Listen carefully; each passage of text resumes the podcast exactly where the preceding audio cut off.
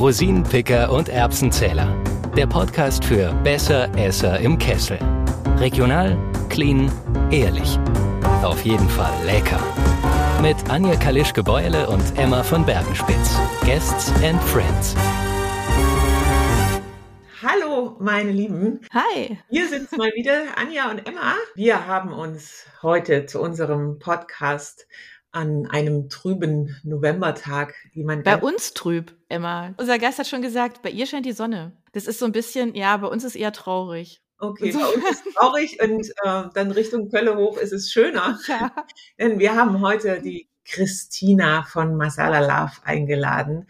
Eine ganz, ganz tolle Frau. Ich sage mal ganz kurz, wo wir uns kennengelernt haben, weil das war auch so ein ja, genau. magischer Moment. Man lernt ja bei magischen Momenten magische Menschen kennen.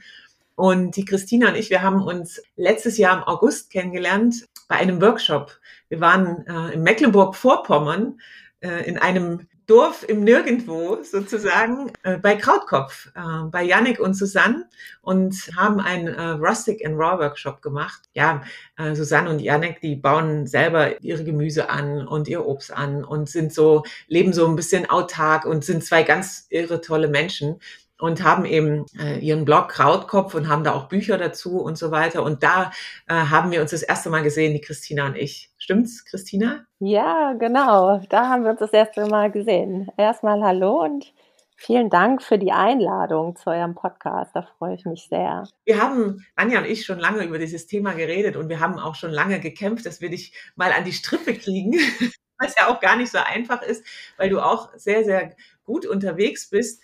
Du bist Kommunikations- und äh, Fotodesignerin, aber du bist auch Ayurveda-Kochcoach und zertifizierte Ayurveda-Ernährungsberaterin. Und darum geht's heute auch in unserem Podcast. Das Thema ist heute äh, ayurvedische Ernährung. Und da habe ich sofort gesagt, da müssen wir die Christina holen. Die macht so, so schöne Sachen und so coole Dinge.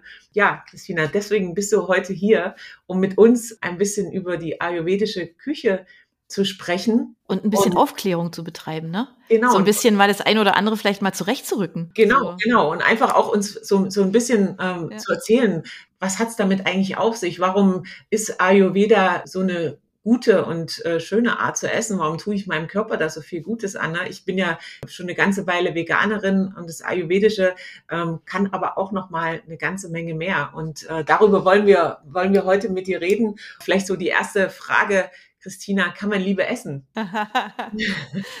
oh ja, auf jeden Fall. Also Liebe kann definitiv gegessen werden. Also das tue ich tatsächlich jeden Tag und das ist auch das, was mich nachhaltig glücklich macht und auch vor allem gesund hält. Also erstmal würde ich gerne noch mal ganz kurz an die äh, an unseren Krautkopf-Workshop anknüpfen, der einfach so eine inspirierende Erfahrung war, genauso wie du ja auch den beiden folgst. Schon seit einiger Zeit tue ich das eben auch und ich bin so ultra inspiriert durch Yannick und Susanne, weil sie ein Leben leben, was ich mir eigentlich für mich auch so vorstelle. Und auch hier kommen ja ähnlich wie bei mir diese Leidenschaften zusammen, nämlich die Leidenschaft für die Ästhetik eben auf einer visuellen Ebene und eben auch auf einer geschmacklichen Ebene. Und das ist das, was da so wunderbar kombiniert wird. Und genau so tue ich das auch. Und wenn du fragst, kann man Liebe essen? Ja, das kann man. Mhm. Der Liebe geht ja bekanntlich durch den Magen, aber für mich als Designerin auf jeden Fall auch immer übers Auge. Aus meinem Naturell heraus ist da etwas entstanden, was ich auf der einen Seite auf einer grafischen Ebene tue mit äh, Grafikdesign und Fotografie, tue ich eben auch auf, ja, auf der geschmacklichen Ebene. Und hier versuche ich einfach die ayurvedischen Grundprinzipien so miteinander zu kombinieren, dass kreative Rezepte entstehen und äh, das eben nicht nur wunderbar aussieht, sondern auch eben ganz wunderbar harmonisch schmeckt. Das heißt, du kreierst genau. auch tatsächlich also ganz eigene, ganz eigene Rezepte. Ja, genau. Ich glaube, und das unterscheidet mich vielleicht auch mhm. nochmal ähm, von, also dieser Ayurveda-Szene, die ist ja schwer im Kommen und da wächst ganz viel gerade. Und ich behaupte da mal, dass mich das vielleicht auch ein Stück weit unterscheidet, weil ich halt diesen kreativen Aspekt da mit reinbringe, dass ich da mutig und wild ausprobiere und kombiniere und versuche. Da dann eben schöne Kreationen entstehen auf Basis der ayurvedischen Ernährungslehre. Vielleicht kannst du uns ja mal so ein bisschen einführen in diese Basis. Was sind denn so die Basics, wenn ich das jetzt so höre? Was sollte ich denn so beachten? So ein bisschen was weiß ich schon auch noch, dass man zum Beispiel viel Warmes essen soll, auf kalt verzichten und sowas. Aber da gibt es ja noch, noch viel, viel mehr. Im Groben kann man ja erstmal das Wort Ayurveda ist die Wissenschaft vom gesunden Leben. Und äh, der Ayurveda, der umschließt sozusagen alles, ja, mhm. alles ist Ayurveda. Im Grunde kann man kann man nichts voneinander trennen. So wie wie das Universum äh, das Universum ist, ist äh, spricht der Ayurveda eben alle Ebenen an. Das funktioniert auf einer psychoemotionalen Ebene, aber eben auch auf einer physischen Ebene, die wir ganz wunderbar durch eigentlich total einfache Tipps und einfache Basics ganz gut bedienen können. Also auch für mich war das damals so, als ich in den Ayurveda eingestiegen bin, habe mir das erste Kochbuch gekauft, war es so, dass ich dachte, oh mein Gott, hier kann ich überhaupt, erstmal muss ich ja ein Ayurveda-Studium abschließen, bevor ich erstmal irgendwas kochen kann, weil bin ich jetzt entweder der Vata-Typ, der Pitta-Typ, der Kapha-Typ. Und da hängt dann schon immer ein ganz großes Fragezeichen mhm. über den Köpfen. Vielleicht auch oftmals eine schnelle Resignation, so dass ich sage, okay, das ist mir zu komplex, da beschäftige ich mich gar nicht weiter. So schwer ist es aber gar nicht, denn im Grunde gucken wir einfach, dass wir uns gut fühlen. Und wir gehen jetzt erstmal davon aus, dass wir uns in unserer Balance befinden. Wenn wir jetzt nicht unter schwere körperliche Leiden haben, ja, dann ist es einfach in Ordnung oder da, da greifen dann die allgemeingültigen Regeln. Das heißt, wir ernähren uns, so wie du sagtest schon, Emma, wie will ich sagen? Also tendenziell gucken wir, dass wir warme Speisen zu uns nehmen. Denn es dreht sich im Ayurveda viel um die Verdauung. Und das bedeutet, wenn wir warmes Essen zu uns nehmen, dann haben wir dem Körper schon eine große äh, Arbeit abgenommen, denn ne, in, in unserem Magen muss es nicht erst noch aufgehitzt äh, werden und wir sparen Energie, wenn wir warm zu uns nehmen und dem Körper eben schon mal diese Aufgabe abnehmen. So gehen wir im Ayurveda auch ähm, durch den Tageszyklus. Also wir starten sozusagen morgens mit der Kafferzeit. Das bedeutet, dass am Morgen unser Verdauungsfeuer, das Agni, noch nicht sehr aktiv ist. Und hier schauen wir, dass wir dem Körper optimalerweise leicht bekömmliche Nahrung zufügen. Das heißt, gedünstetes Obst, yeah. Porridge dazu, ein warmer Porridge, wo, wobei wir darauf achten, dass vielleicht das Obst äh, ne, überwiegt und nicht der schwere Brei. Ne? Also wir haben halt das Verhältnis Obst mit Porridge, idealerweise. Genau, und so starten wir eigentlich schon wohl genährt gut in den Tag. Und so geht es dann weiter, dass wir am Mittag ist unser Verdauungsfeuer am stärksten. Das heißt, äh, das Agni lodert sehr hoch und also unser Essen ist üppig in der Mittagszeit und das kann unser Körper dann eben auch ganz gut verwerten. Schön ist es auch, wenn wir vier Stunden Pause dazwischen haben, dass der Stoffwechselprozess abgeschlossen werden kann. Weil wenn wir den ganzen Tag immer zwischendurch irgendwas in uns noch hier ein bisschen reinschieben und da noch was dazu, dann ist es einfach schwierig, alles zu verstoffwechseln. Und so sagen wir dann im Ayurveda, dass sich Ama bildet. Ama sind dann Schlackenstoffe, die, die sich im Körper absetzen. Äh, das heißt aber, wenn ich nochmal zurückkomme auf diese drei Mahlzeiten, keine Snacks zwischendurch. Jetzt werden viele sagen, oh mein Gott. Mhm. Ich zum Beispiel. also ich habe damit ja auch nicht so Probleme, weil ich äh, Intervall faste, was vielleicht auch noch nicht der richtige Weg ist, habe ich auch ein bisschen was drüber gelesen, dass, dass das eher was für die Männer ist, aber für die Frauen Intervallfasten vielleicht gar, noch gar nicht so gut ist. Von daher finde ich gar nicht äh, diesen Ansatz so schlecht, dass man sagt, okay, man hat drei Mahlzeiten am Tag und da aber wirklich vier Stunden Pause dazwischen. Ich rede immer ganz gerne davon, dass das Empfehlungen sind, weil alles, was dogmatisch wird, ist total anstrengend und wenn es anstrengend wird, dann steht man unter Druck, dann ist es doof. Also Ausnahmen bestätigen die Regel und ich mag das auch immer gar nicht so total starr und fest sehen, sondern die Empfehlung ist, also wir dürfen uns bewusst machen, es hilft uns sehr, wenn wir vier Stunden Pause zwischen den Mahlzeiten haben. Dann mhm. fühlen wir uns einfach besser. Das ist einfach so. Das kann man probieren und man wird das erfahren. Wenn wir das so nicht tun, dann ist das auch okay. Dann ist es eine Entscheidung. Ja, also, aber die Empfehlung ist, tut dir Gutes, dann kannst du darauf achten, diese Pausen einzuhalten. Ich mag den Kreis noch mal kurz schließen, nämlich ich habe jetzt das Frühstück, das Mittagessen und ähm, also in der Mittagszeit befinden wir uns in der Pitta-Zeit. In der Pitta-Zeit ist die Verdauung am stärksten. Wir wandern dann über in die Vata-Zeit und am Abend, in der Regel, wenn wir wieder zu Abend essen, befinden wir uns wieder in der Kafferzeit. Das heißt, am Abend ist es ratsam, weder rohes Gemüse, Salate, also kalte Salate zu essen, sondern es ist auch hier eine total super Idee, wenn wir leicht bekömmlich essen. Das heißt, einen schönen Eintopf aus Gemüse oder ne, eine Suppe, einfach oder gedünstetes Gemüse. Ja, das hört sich erstmal ein bisschen langweilig an, aber man kann hier auch wirklich ganz toll äh, kreativ werden und schöne Sachen miteinander kombinieren, dass man auch am Abend eine feine Geschmacksexplosion noch erleben darf. Gibt es denn da, ähm, wenn du sagst, man kann da so schöne Sachen kombinieren, gibt es denn da irgendwie so eine, weiß ich nicht, also sowas, was man sich merken kann, was sich gut zum Beispiel kombinieren lässt? Du sagst ja, oder das sind bestimmte Dinge, die man vielleicht nicht miteinander kombiniert? Also eine Regel auch ne, im Ayurveda ist, dass wir wirklich vermeiden, Obst und Milchprodukte miteinander zu kombinieren. Weil Obst und Milch, was passiert, wenn wir zum Beispiel Zitronensaft in die mhm. Milch träufeln? Sie, ne? Also wir alle haben das Bild davon. Und gleiches passiert natürlich auch in unseren Bäuchen.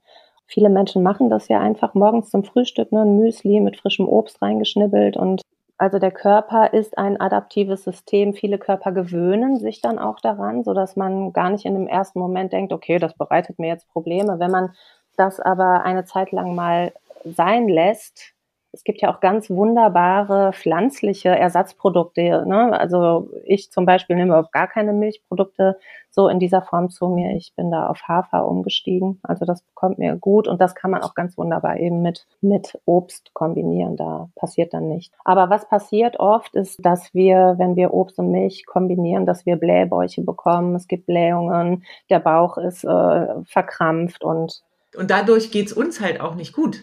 Also wir wundern uns manchmal, was das nach, gerade nach dem Essen, dass man so, dass man ah, müde wird und äh, dass man auch viel arbeitet oder dass man so kleine Food-Babys hat, ne, wie man das so schön sagt. Ja, aber das liegt tatsächlich dran, äh, was wir in uns reinstecken, wie wir uns ernähren. Ne? Also das können wir, haben, wir haben es ja auch selber in der Hand. Das ist ja das Spannende. Und das ist natürlich eine Entscheidung, die wir treffen müssen. Ne? Oder uns auch bewusst werden darüber, dass äh, was wir reingeben, das verwerten wir und das wandeln wir in Energie um. Und wenn das eine positive Energie ist, dann kommt da mhm. auch Gutes bei raus. Und ich mache mich nicht frei davon, dass ich irgendwie auch mal Chips esse oder auch mal zum äh, Italiener um die Ecke gehe und eine Pizza esse. Ne? Also das ist für mich auch nicht, also es gehört halt alles dazu. Aber es ist immer gut, den Fokus zu lenken auf dieses Bewusstsein zu schaffen dafür, das, was ich reingebe, Ne? Das setze ich auch als Energie wieder um. Das finde ich jetzt ganz angenehm. Also du jetzt gesagt hast, ja auch mal Chips und mal eine Pizza und so, weil das hat ja gerne, haben wir diese Sachen immer gleich so was Dogmatisches. Ja, so jetzt nur, es gibt nur das oder das. Und, und ich glaube, das ist tatsächlich für viele dann abschreckend, dass sie sagen, ach, fange ich gar nicht erst mit an, weil das kann ich sowieso nicht durchhalten, das ist dann eh total schwierig. Aber so wie du das jetzt beschreibst, ist es ja was so was Grundsätzliches, was man einfach ähm, für sich so langsam einführen kann. Wo man sagen kann, ich denke da einfach mal drüber nach. Abends anders zu essen ist ja für die meisten jetzt, glaube ich, nicht die große Hürde. Oder auch jetzt mit dem Müsli fand ich jetzt auch ganz spannend, weil ich kenne ganz viele, die das genauso machen. Also die sich Müsli mit Joghurt machen und dann halt ganz viel Obst dazu. Insofern, ja, das finde ich jetzt ganz, ganz angenehm, weil das, ja, das öffnet eine Tür, ne? Das schreckt nicht ab, sondern das öffnet eine Tür zu sagen, ähm, da denke ich jetzt drüber nach, da setze ich mich mal mit auseinander. Vielleicht können wir ja auch noch mal darüber reden, weil wenn die Leute sagen, ja, wie fange ich denn sowas überhaupt an? Das. Du mhm. bist ja auch nicht, warst vielleicht ja auch nicht von Anfang an ayurvedisch geprägt, sondern das ist ja auch bei dir ein Entwicklungsprozess gewesen. Wie, wie kamst du auf diese Küche? Wie kam die Idee dazu, das zu implementieren in dein Leben? Also absolut, das ist genauso wie du sagst, Emma. Es ist ein, ein, Entwicklungsprozess gewesen, auch für mich, weil der erste Schritt ist ja die Entscheidung, ich möchte Sorge für mich mhm. tragen. Ich möchte mir etwas Gutes tun, was unterstützt mich dabei.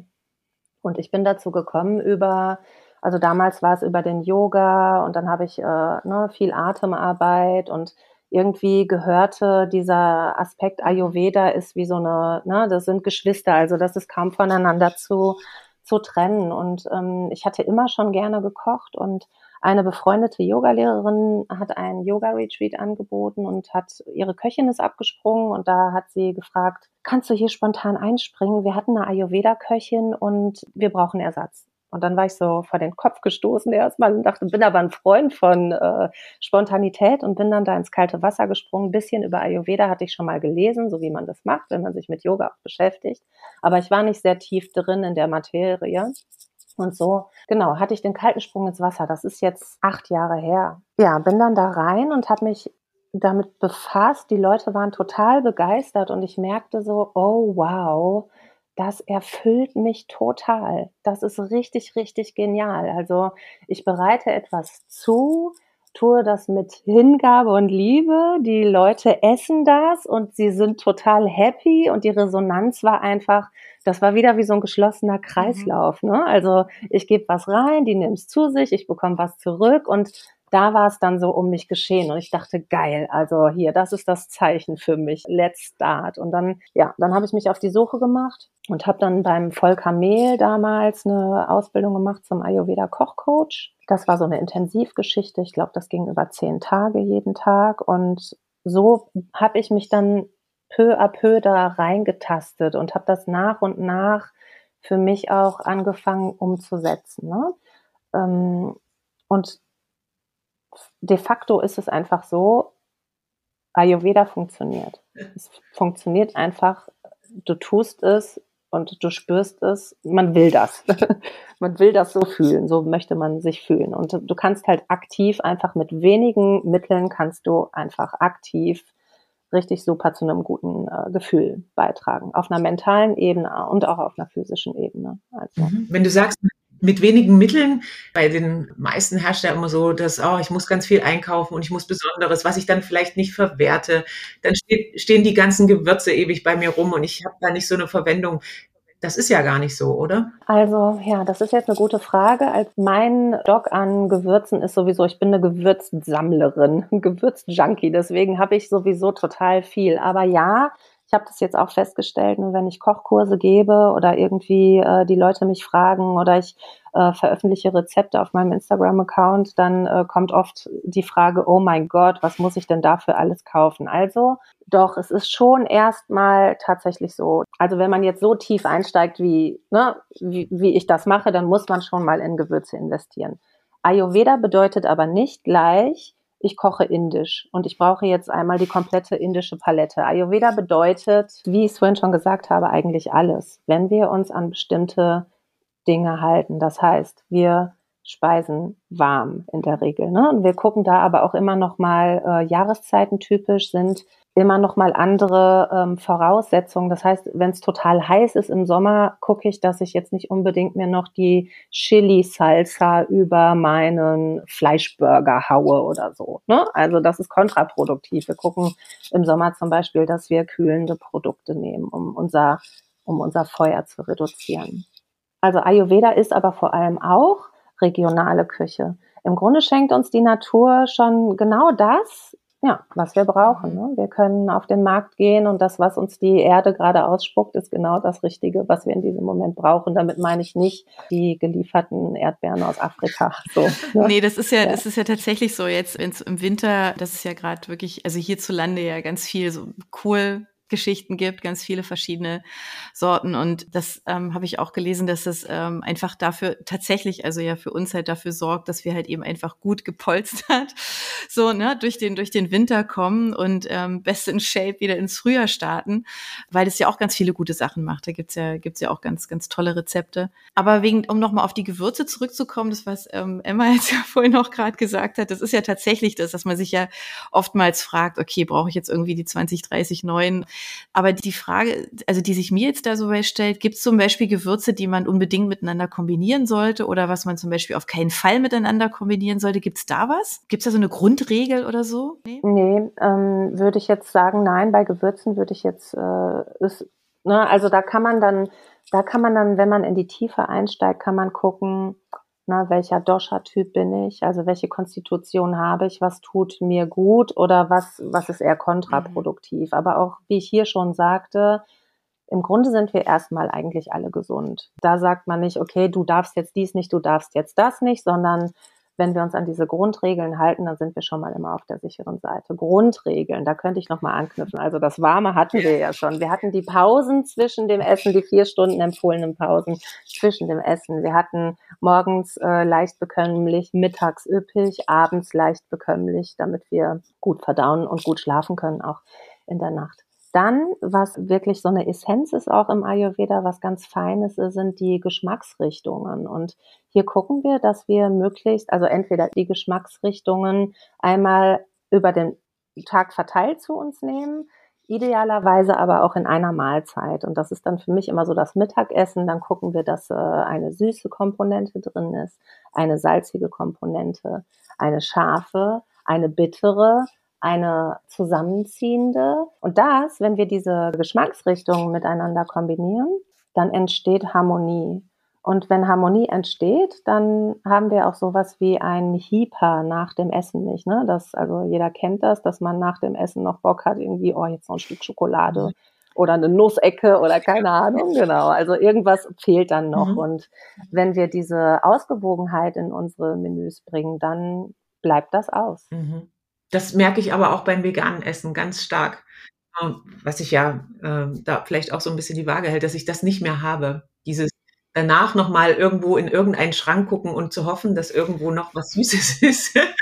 das, das fällt komplett weg und das vermisse ich überhaupt nicht. Ich finde das so ein schönes Gefühl, nach dem Essen tatsächlich satt zu sein oder gesättigt. Also nicht satt von ich bin voll, sondern satt von ich brauche jetzt gar nichts mehr weder den Kaffee noch das Süße noch was sonst noch so ansteht. Ja, ich benutze hier immer ganz gerne den äh, Begriff, dass man genährt ist. Mhm. Also dann wirklich ja. genährt. Ne? Mhm. Und dann fehlt es an nichts. Und das ist auch immer das Feedback, was ich bekomme. Ich komme gerade von einem fünftägigen äh, Retreat, da habe ich Yogis versorgt und das ist immer die, dieses Feedback, was ich bekomme. Ne? Die Leute sind genährt und zufrieden danach. Ja. Das heißt ja auch, ich bin ja auch danach leistungsfähiger. Ich kriege mhm. immer wieder die Rückmeldung, dass die Leute, also gerade wenn ich äh, unterrichte an der Uni und wir haben eine Pause, eine Mittagspause, dann kommen die Studenten zurück und sind völlig platt. Na, und dann frage ich mal, was habt ihr denn gegessen? Und dann ist mir das klar, warum. Äh, die sind dann einfach müde, die sind nicht leistungsfähig, ne, weil der Bauch natürlich zu tun hat oder der Magen hat zu tun, äh, da unten aufzuräumen. Da ist das Gehirn natürlich ein bisschen unterversorgt. Und das passiert dir bei, wenn du gut ist, nicht. Und das finde ich einen riesen Vorteil. Also das wäre schon für mich äh, allein ein, ein Benefit zu sagen, ich überdenke mal meine Essgewohnheiten. Aber ist es, also das finde ich jetzt insofern auch ganz, ganz spannend. Du hast ja gesagt, mittags kann man üppig essen. Üppig heißt aber dann in dem Fall nicht schwer. Das ist ja dann ein Unterschied, ne? Weil das, was jetzt Emma gerade beschrieben hat, das kennt ja, glaube ich, jeder. Entweder hat man es selber erlebt oder man kennt es von anderen. Und, ähm, und das ist ja dann tatsächlich, weil man halt irgendwas Komisches gegessen hat, ja, man denkt, oh Gott, ja, das ist ähm, jetzt nicht besonders also nicht besonders gut wahrscheinlich, ne, so für den für den Körper. Aber ist es dann, also wie, wie, wie findet man da diese, diese Balance, dass es eben nicht wie, wie so ein, keine Ahnung, wie so ein Ziegelstein im Magen liegt, ja, und trotzdem halt eben diese Üppigkeit halt hat, die du ja beschrieben hast? Also was ich schon mal sagen kann, ist, also üppig bedeutet genau reichhaltig jetzt. Und für mich treffe ich die Entscheidung, worauf habe ich Bock mhm. jetzt. Mittags gehe ich dann auch zum Mittagstisch. Ne? Vom Büro gehe ich dann bei uns um die Ecke zum zu meinem Lieblingsrestaurant oder ich habe ein paar hier äh, in der Gegend, wo ich weiß, was ich esse. Mittags italienisch zu essen, dicke Sahnesoße, Gorgonzola mit Spinat und Käse überbacken, ist jetzt einfach ein Brett. ja. Und hört sich schon, hört sich schon so an. ist einfach ein Brett und braucht einfach richtig viel Energie, um verwertet zu werden. Da sagen wir, ähm, okay, es ist mittags, unser, unser Verdauungsfeuer ist hier am stärksten. Ist es besser am Mittag und bitte nicht am Abend? So, äh, die Wahl der, äh, ja, der Speise sollte einfach, man macht ja die Erfahrung. Also ich für mich gehe dann äh, zu, zu meinem Restaurant um die Ecke und esse dann eine Gemüsefrikadelle mit drei Salaten, davon ist einer warm und also das entscheide ich einfach für mich. Ich weiß, ich glaube, es geht immer darum, auch darauf zu hören, was tut mir gut und was tut mir eher nicht so gut. Und dann am Mittag, wenn ich weiß, oh Gott, ich habe so Lust auf diese Gorgonzola mit Käse überbacken und noch Pizzabrötchen dazu, dann muss ich mit der Konsequenz einfach leben. Also ich weiß ja schon, was passiert. Ja. Also hier ist es einfach äh, die Entscheidung, ja, in die Selbstverantwortung dann auch. Das finde ich aber ganz schön. Also das ist eben nicht so dieses, oh, das darfst du auf keinen Fall, das ist jetzt alles verboten, sondern auf sich hören, ja. Also ich bin ja, ich glaube ja tatsächlich, also so bin ich auch aufgewachsen, dieses, wenn man auf etwas besonders Appetit hat, dann ist es das, was der Körper gerade braucht, ja. Also wenn man das zulässt, ja. Da glaube ich auch an diese, an diese Zeiten, also dass man zwischendurch möglichst wenig zwischendurch halt irgendwas in sich reinstopft, ja, sondern einfach viel Zeit lässt zwischen den Mahlzeiten, aber dass einem dann der Körper tatsächlich auch irgendwie sagt, was braucht er denn jetzt gerade? Durch den Appetit auf das, ne? Wie du ja schon sagst, da habe ich jetzt Appetit drauf, dann braucht man das vielleicht auch gerade, ja. Ja, vielleicht ist es das auch ein Stück weit. Ja. Es ist vielleicht aber auch so ein bisschen eine Konditionierung, ne? Also ja. ich überlege gerade, warum, warum essen die Leute so viel Süßes, warum essen die so viel Zucker, warum essen die so, so äh, jetzt mal ungesund? Mhm. Ähm, das ist wahrscheinlich auch, weil wir dann sagen, okay, das ist schnell verfügbar, ähm, wir brauchen jetzt schnell etwas und ähm, denken nicht so richtig drüber nach. Ne? Da kommen wir wieder das, was Christina vorhin mhm. gesagt hat, dieses Bewusstsein. Ich werde mir bewusst, was esse ich denn mhm. eigentlich so den ganzen Tag über. Äh, dafür ist es mal ganz interessant, mal vielleicht so ein Journaling oder sowas zu machen, um mal aufzuschreiben über eine Woche oder zwei, was esse ich denn eigentlich den ganzen Tag? Weil ich kann das gar nicht repetieren so richtig, was ich sonst so esse. Also jetzt ist es mir bewusster, seitdem ich bewusster esse, weiß ich auch, was ich esse und kann das auch sagen, was gestern war und vorgestern. Aber davor, da wusste ich das auch nicht mehr weil ich einfach zu viel und gedankenlos konsumiert habe. Und ich glaube, darum geht es auch zu sagen, ich bin vielleicht so konditioniert, dass ich sage, äh, ich, ich esse auch mal was Deftiges, aber ich denke vielleicht mal drüber nach, tut mir das jetzt wirklich gut? Oder habe ich vielleicht danach immer irgend so ein Tief oder vielleicht habe ich immer das Bauchkrubbeln oder vielleicht mhm.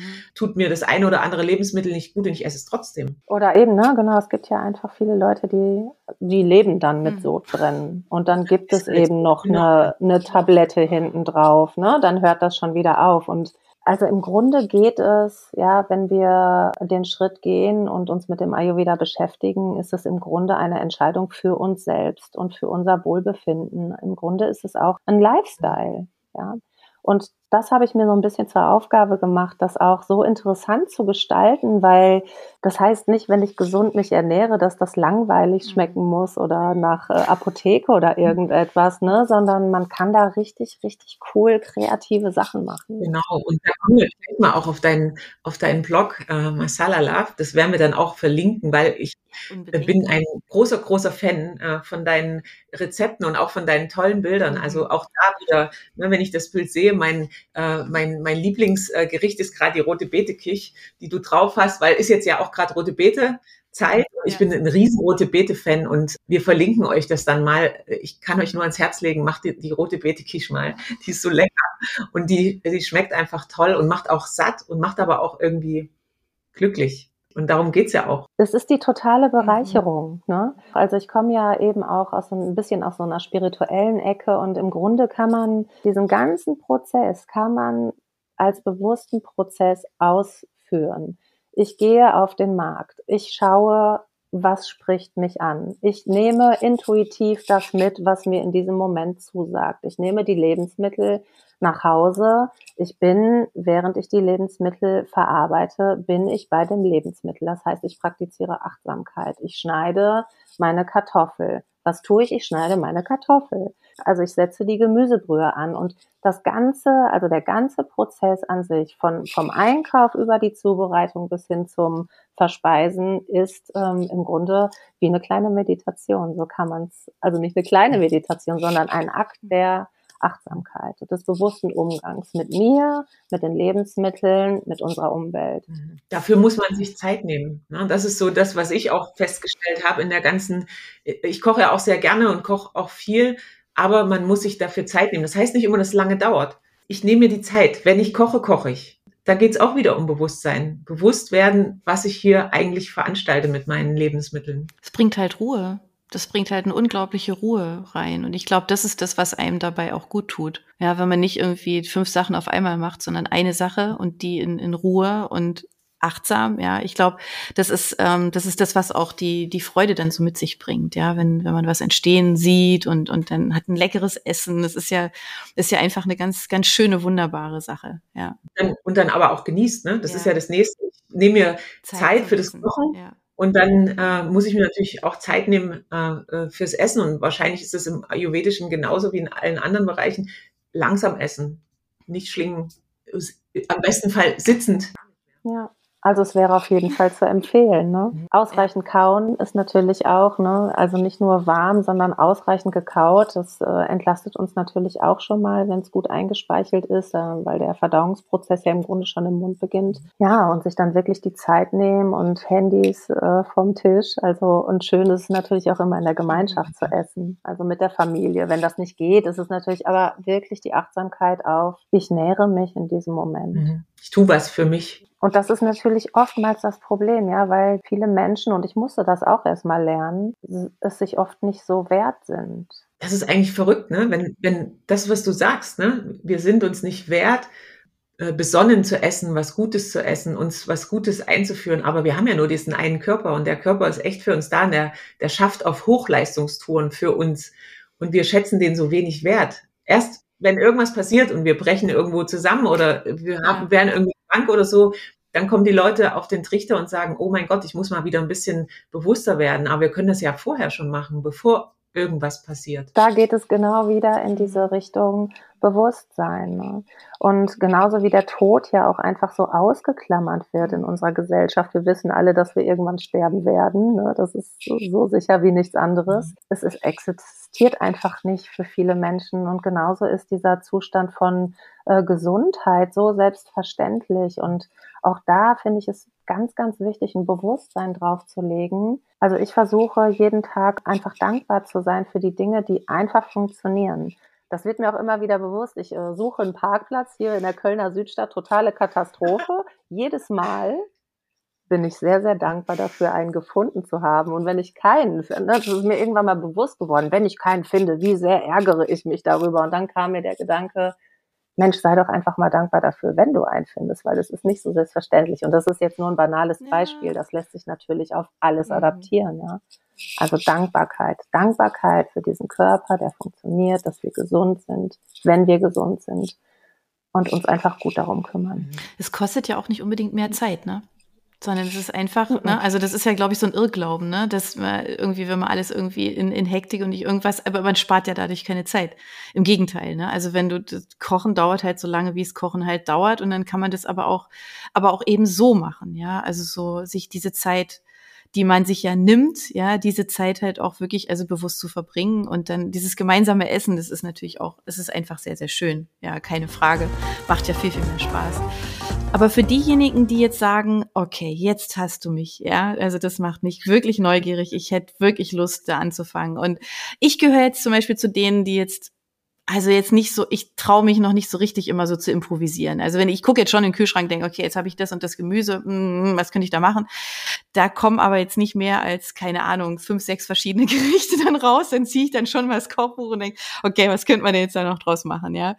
Und unter dem Gesichtspunkt, wie du das jetzt erläutert hast, ähm, was hättest denn du für einen Tipp für den Start? Also wenn man jetzt nicht sich selber Rezepte ausdenken kann, ähm, dann guckt man sicherlich bei dir auf der Seite vorbei. Aber das ist mal so das Erste sicherlich. Aber gibt es da irgendwas, wo du sagst, ach, fang doch mal so an? Ich würde vorschlagen, dass man einfach äh, vielleicht wirklich mal vorsichtig beginnt mit dem Frühstück einen Apfel oder eine Birne oder irgendein ne, Obst, saisonales Obst, was du zu Hause hast, in etwas Butter oder Ghee oder Kokosfett einfach den Apfel oder das Obst klein schneiden, das äh, Fett schmelzen in der, im Topf und dann das Gemüse einfach ein bisschen rösten. Und es dauert wirklich nicht lange. Also ich habe eine kleine Tasse ähm, Haferflocken und ich nehme eine kleine Tasse Reismilch, Hafermilch, Sojamilch, whatever für eine Milch koche das kurz auf. Es muss dann wirklich nur eine Minute ziehen, dann sind die Flocken fertig. Der Apfel dauert fünf Minuten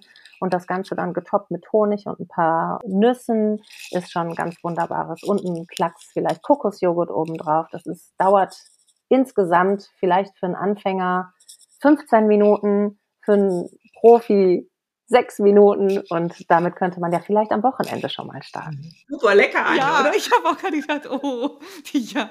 Auf meine Homepage ist noch nicht so lange online, mein Blog ist noch nicht so gut bestückt. Also sind ein paar wenige Rezepte zu finden. Das soll sich in Zukunft ändern. Auf meinem Instagram-Account gibt's hier und da ein paar äh, Rezepte, die man sich angucken kann. Und sonst gibt es ja eben diese Love-Boxen, diese Masala-Love-Boxen, die ich über die Corona-Zeit entwickelt habe. Als meine ganzen Jobs weggebrochen sind, war das halt meine heiße Idee, die wirklich auch total dankend angenommen worden ist. Und ja, da sind einfach viele tolle Rezepte drin zu, würde ich sagen, 90 Prozent vegan alles, was dann nicht vegan ist, kann man aber easy veganisieren. Ja, also da kann man sich auf jeden Fall auch gut inspirieren lassen. Also nochmal ein Wort zu deinen Boxen. Die sind ja auch von dir selber fotografiert, die Sachen. Also ich bin sehr, sehr großer Fan davon. Ich weiß noch, wo das in, in der Entwicklung stand. Ne? Das war auch, wo wir uns letztes Jahr getroffen haben. Da hast du das alles schon im Kopf und hast schon ein paar Sachen realisiert. Und äh, also es ist wunder, wunderschön und es macht auch Laune, sage ich mal, ähm, damit zu kochen. Also das kann ich jeden äh, ans Herz legen. Jetzt kommt Weihnachten vor die Tür, äh, bestellt euch mal so eine Box oder verschenkt die Box an jemanden, wo ihr denkt, Mensch, ne, das wäre doch mal äh, so eine Geschichte. Wir verlinken euch das auch rein, weil die sind einfach auch ähm, ästhetisch so schön. Und das, das gehört ja für mich immer so zusammen, oh, dieses ja. Kochen und schöne Bilder haben äh, sich inspirieren lassen. Ne? Wie, wie sieht das dann aus? Ne? Okay, ich krieg vielleicht nicht alles so eins zu eins hin, dass es so schön aussieht wie auf deinen Bildern. Aber äh, die Idee dahinter ist, ist wunder, wunderschön. Also von daher gibt's äh, Ideen genug. Guckt euch das, guckt euch das mal an. Und ja, wie Christina schon gesagt hat, fangt mal an mit was Kleinem. Also man muss ja nicht sofort äh, alles umstellen, so 100 Prozent. Das funktioniert auch manchmal nicht, weil man die hat die Familie noch und die Kinder und den Ehemann und alle Essen irgendwie haben auch ihre Idee vom Essen im Kopf. Aber so ein kleiner Anfang am Wochenende mit Obst und mit ein bisschen Porridge, ich glaube, da, da tut ihr eurem Körper schon was richtig Gutes. Und Christina hat ja auch gesagt, sie hat es sofort gemerkt, ne? man merkt den Unterschied, wenn man sich dieser Essweise auch öffnet. Also wir können ja auch tatsächlich, also wenn ihr sagt, jetzt es ähm, reizt euch, ihr findet das toll und ihr fangt genauso an mit diesen kleinen Schritten, schreibt uns das. Wir sind neugierig. Ähm, schickt ja. gerne auch mal ein Foto, ja, von, keine Ahnung, auf Ideen, ja. Also wenn ihr sagt, ah, das mache ich ja schon ganz lange, es ist total toll, dass ihr drüber gesprochen habt, schickt uns da gerne einfach was. Ähm, wir freuen uns. Wie gesagt, ähm, verlinken tun wir alles, über was wir hier gesprochen haben und ähm, dann gibt es eigentlich kein Halten mehr. Also mich hat's mega inspiriert. Ähm, ich bin ganz, ganz glücklich, ähm, dass du unser Gast warst, Christina. Gerade gestern habe ich einen Online-Kochkurs ausgeschrieben. Ich werde mit meinen Teilnehmerinnen am 18.12. zusammen ein festliches, veganes, äh, ayurvedisches Weihnachtsmenü kreieren. Und das Ganze tun wir unter dem Aspekt äh, des Ahimsa-Prinzips. Mhm. Ahimsa bedeutet Gewaltlosigkeit und hier haben wir ganz bewusst entschieden, dass wir äh, Nächstenliebe im wahrsten Sinne des Wortes praktizieren und können ausschließlich pflanzliche Produkte verwenden und hier ein Fünf-Gänge-Menü sozusagen äh, probemäßig für den Weihnachtsabend kochen. Also das ist wird auf jeden Fall richtig köstlich und wenn da jemand Bock hat, dabei zu sein, dann einfach gerne. Ganz melden. schöne Idee. Ich melde mich mal. und äh, ja, ähm, Christina, ich bin total happy, dass wir uns endlich mal wieder getroffen haben hier. Und ich bin mir sicher, wir werden dich bestimmt nochmal äh, in unserem Podcast haben, äh, weil es war wirklich, wirklich mega. Vielen, vielen lieben Dank. Ja, bis ganz bald. Gesund bleiben. Mit, mit gutem Essen. Herzlichen Dank, dass ich da sein durfte und für das nette Gespräch. Alles Liebe für euch und passt gut auf euch auf.